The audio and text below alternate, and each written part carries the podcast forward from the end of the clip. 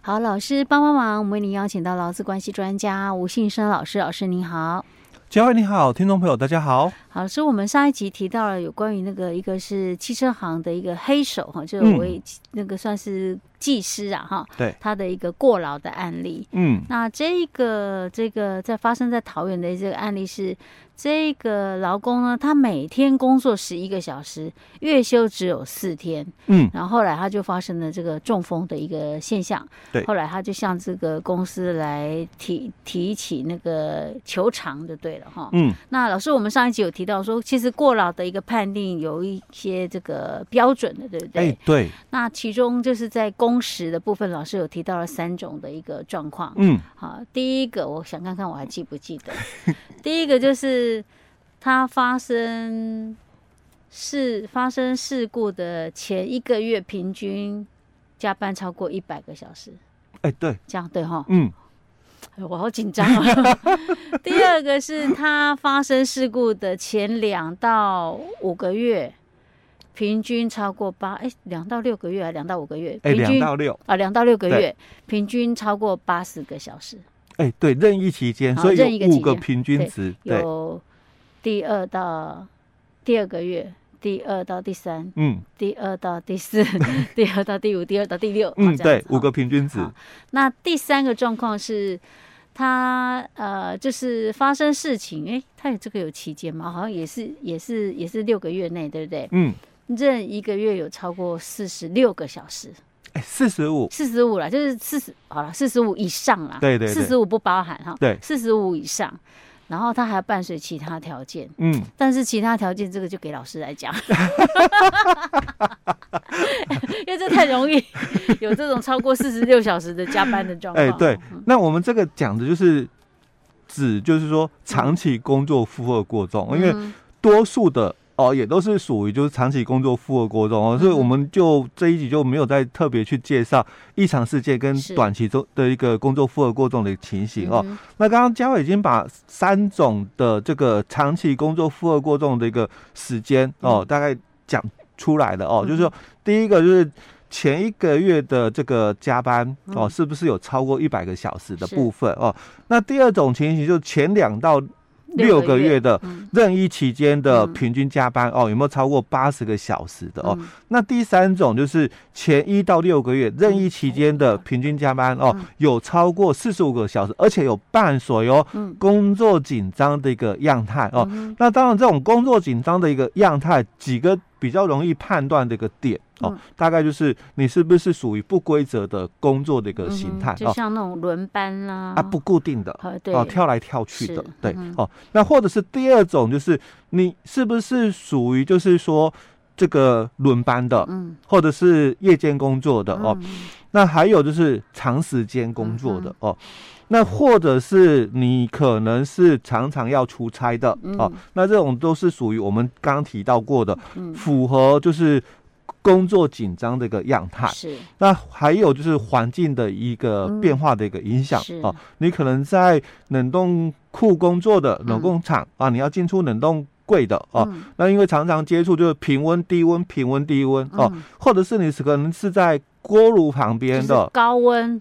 平温、平温、高温、平温，哎，对对对，有些那种高温、低温、高温、低温的也有可能。对哦，这个环境上的一个差异的问题哦，或者是我们的时差，嗯，哦，你是跨时区的嘛，哦，那你会有那个生理的一个调试的一个问题哦，那这种的话都可以被我们归类在就是这个工作哦紧张的一个样态哦，所以基本上呢哦，如果你是在我们这种大型的，可能有些公司哦，工厂制造业，它可能机器的运转是需要就是二十四小时哦。那他们的个工作这个形态，可能就会用轮班的一个方式了哦。那你们公司的加班一个月哦，如果又都有。达到四十六小时，因为上限值嘛，哦，那基本上哦，只要劳工他发生的这个所谓的过劳这个情形，就中风的一个部分哦，大概就可以讲是过劳了哦，因为我们的这个劳保现在已经改成职灾保险哦，审查准则里面一样提到哦，只要是这个疾病的触发与恶化。跟工作是有相当的一个因果关系的话，嗯，就可以认定是职业病。是。啊，那你要记得这一句话里面哦，两个重点，嗯，一个重点就是疾病的恶化，嗯，所以代表他是承认了既往症，是，就是你原有的疾病，哎，对，但是你恶化，哎，对，也算。加重了嘛，哦，所以以前的话是。排除所谓的既往症啊，现在是承认了。所以虽然哦，这个公司就讲，哎，说他本来就有什么呃什么高血压、糖尿病那些状况啊，那都无所谓。对，因为他本来就有，那这是算既往症。对，既往症，所以是疾病的恶化哦。再第二个哦，就是说疾病的恶化哦，跟工作有相当的一个因果关系。嗯，跟早期的规定不一样，早期的规定是。工作当场触发疾病哦，就是你要在工作现场。哎，对，现在不是，现在你在任何地方。哎，对。但是只要你可能是因为工作的关系，你可能长期过劳，对，那都算。哎，对。哦，所以基本上哦，只要掌握住这两个原则的话哦，大概就知道说，哎，我们的这种情况哦，能不能算是过劳？哦，好，那当然。公司就变成不是，所以公司就讲了，我们这个上班的一个时间嘛，哦，从早上的这个九点到十二点，中午再休息一个小时之后，从下午一点哦，再到六点哦，然后晚上我们还再休息一个小时之后哦，再工作哦到九点。哦，如果照老板的说法啊，哦，像他中间休息几个小时，两个小时嘛，对。那一天大概十个小时啦，哦，如果照他的说法是这样哦，但是实际上哦，这个员工哦，常常都是九点半后才下班。哦，而且哦，你还要打扫完了之后才关店的哦，所以常常也都要到十点左右哦，所以基本上呢哦，大概就像我们标题里面所提到，每天工作就十一个小时哦，所以当然两者之间哦。的这个时间认定有落差哦，一个是公司是讲说我们没有那么久了，我们十个小时哦。那标题里面是讲说，哎，十点才关门，那应该是十一个小时哦。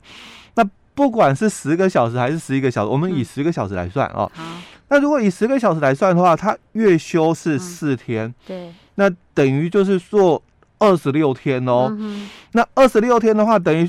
两百两百六十个小时嘛，好多。那那你两百六十个小时，你减掉一百七十六小时之后哦，这样是多少？大概你也差不多，嗯，呃，八十四小时。哈哈，哦，那也超过第二个，就是平均二到六个月，呃，二到六个月的任意期间的平均加班嘛，有超过八十个小时嘛？哦，那你还是超过啦。嗯，哦，所以。不管你说十个小时哦，嗯、还是一样叫过劳，嗯，哦，所以不用去争辩说你到底是十个小时还是十一个小时了，OK，哦，基本上它是一个过劳的一个判断，没有问题了，嗯、哦。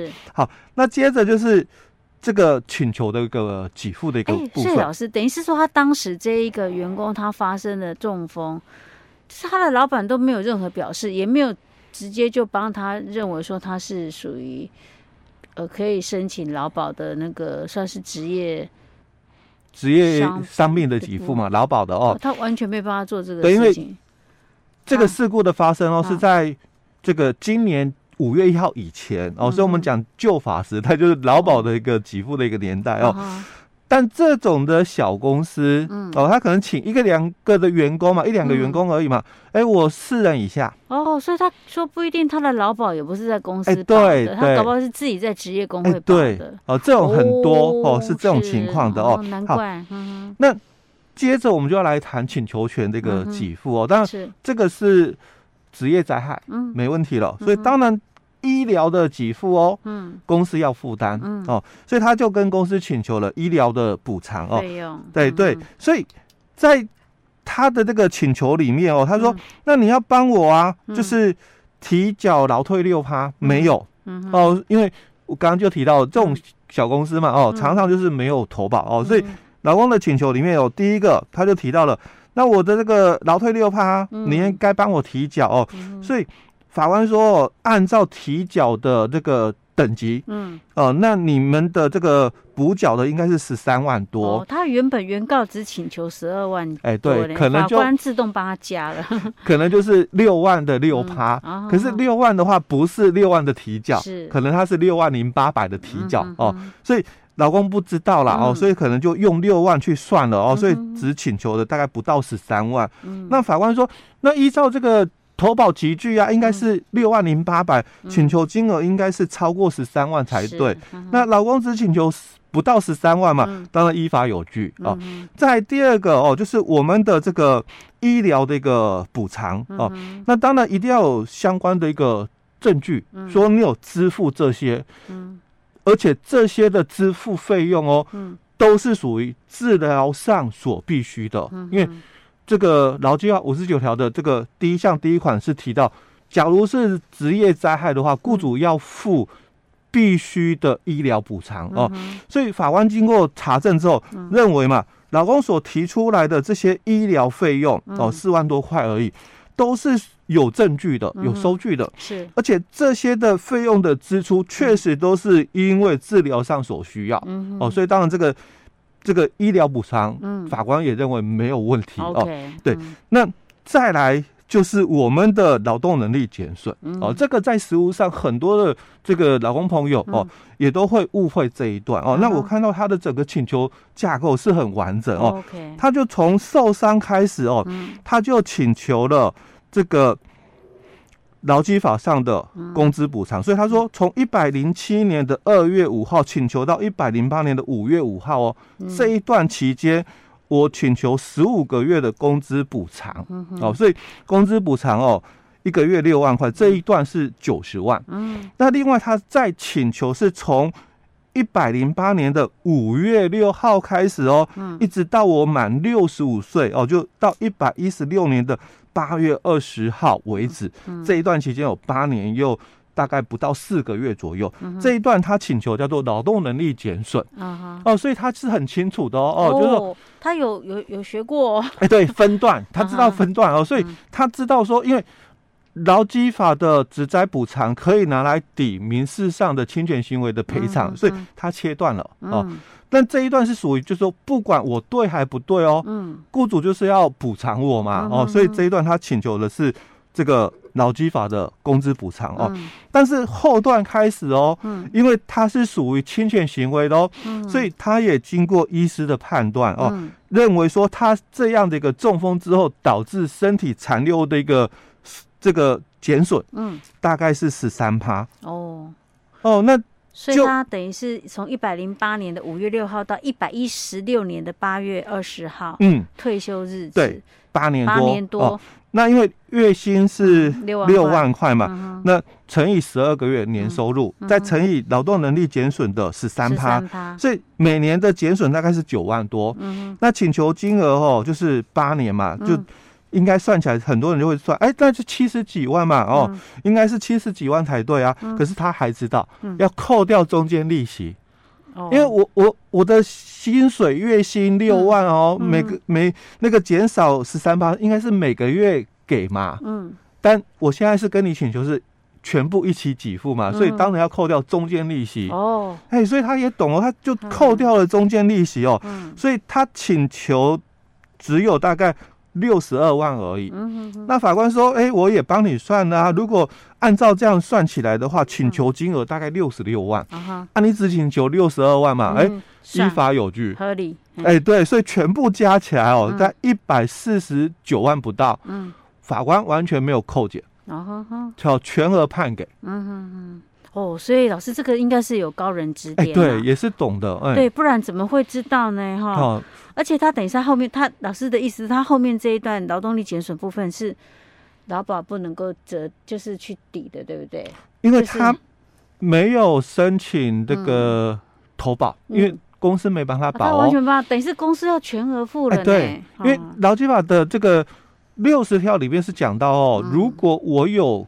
支付，因为我们五十九条是讲说，我有帮你投保，嗯、哦，这个职灾保险，嗯、那劳保局的给付我可以来抵充嘛，职灾补偿，哦，啊，六十条是讲说，你这个职灾补偿的一个金额可以拿来抵哦，嗯、这个侵权行为的赔偿，嗯，哦，所以他没有劳保的投保嘛，哦，所以这个工资的补偿哦，全额就雇雇主负担哦。那另外这个雇主负担的这个职灾补偿金嘛，可以抵民事的侵权行为，所以它切割了，嗯哼，哎，他切割了。